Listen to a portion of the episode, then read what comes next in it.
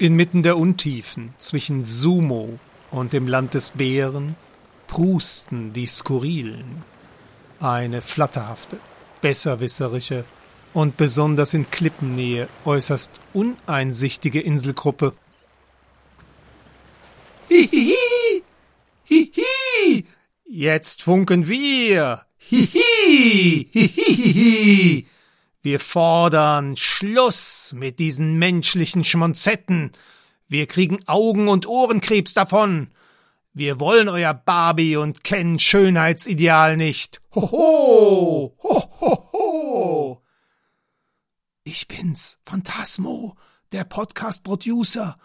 Ich hänge fest im Lüftungsschacht und ich erspähe durch die Ritzen, wie die Trolle das blattvergoldete skurrilen Studio 1 verunzieren. Ja, die Trolle halten unser geliebtes Bölker-Podcast-Sendezentrum Bärchenberg besetzt. Überwiegend Bergtrolle, gut drei Meter groß. Und sie toben sich aus. Ich kann es nicht mit anhören. Inhaltlich ganz okay. Aber die schrecklichen Übersteuerungen, wenn sie kichern. Warum lassen die keinen Equalizer drüber laufen? Hihihi! Wir Troll Sisters und Brothers wollen keine Kommissare, die künstlich ausrasten und rumpatzen, weil Autoren und Regisseuren nichts Besseres einfällt, um Charaktere zu zeichnen. Hihihi! Wir sind die Ausrastexperten. Das hätten sie subtiler formulieren können, oder? Trolle sind eben keine ausgebildeten Redakteure. Und ich muss mir diesen Trollquark anhören, weil ich erbärmlich feststecke. Na, besser als ein Apper-Schneidezahn.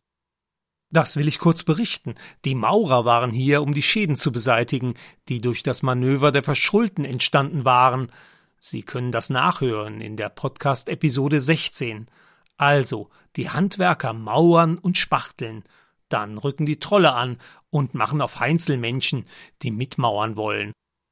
Als der Zauber nichts fruchtet, bezirzt eine üppige Troll-Muchacha einen Maurermeister. Und was tut der? Er bittet sie und die anderen Trolls über die Schwelle. Sonst hätten sie ja null Chance gehabt, reinzukommen. Gut, man hätte den Maurer auch auf unsere Trollrichtlinien hinweisen können. Die Ereignisse überschlagen sich. Noch in der Nacht fordern die Trolle Mitspracherecht am Programm für ihre Gebühren.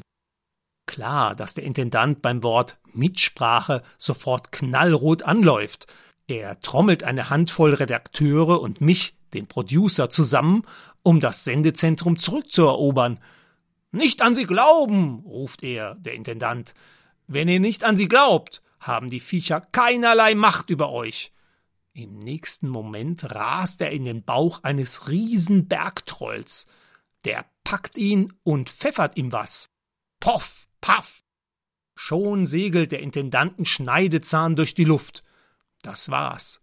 Die Redakteure nehmen die Beine in die Hand. Ich kann eine Abdeckung lösen und mich in diesen Klimaschacht quetschen. Und da stecke ich nun. Was ich aber nett fand von den Trollen, die hatten eine Zahnrettungsbox dabei, haben den ausgeschlagenen Zahn dem flennenden Podcast-Intendanten mitgegeben.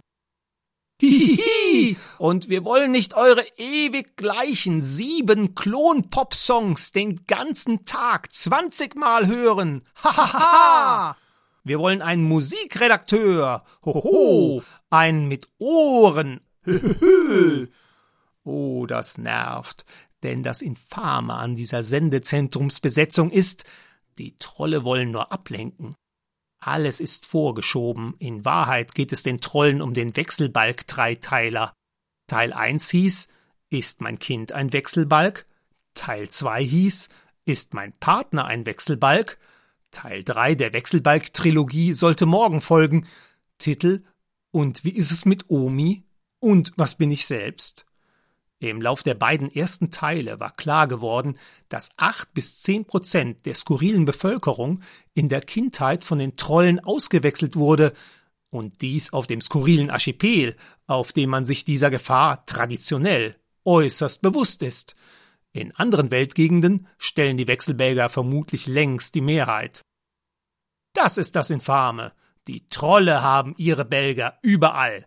Der Beweis, bis vor kurzem gab es keinen Mindestlohn auf den skurrilen. Sie hören richtig, auf den skurrilen Inseln, in einem Staatswesen mit einem funktionierenden, in erheblich weniger als hundert Jahren fertiggestelltem Raumhafen gab es bis vor kurzem keinen Mindestlohn, obwohl immer wieder die skurrilen Sozialen die Regierung führten.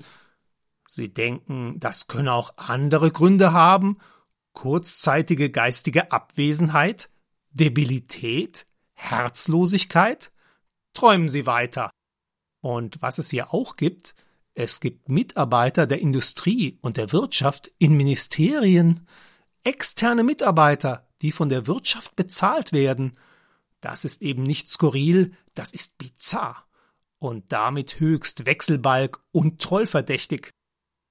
Hihihi, jetzt senden wir, und zwar unsere, die trollige Wahrheit. Wissen Sie was? Den Trollschiss glaubt sowieso keiner. Sie etwa? Ich quetsch mich jetzt raus, nach draußen. Trolle haben kein Durchhaltevermögen. Die trollen sich schon wieder. Ich bin Producer, sonst stünde Held in meiner Stellenbeschreibung.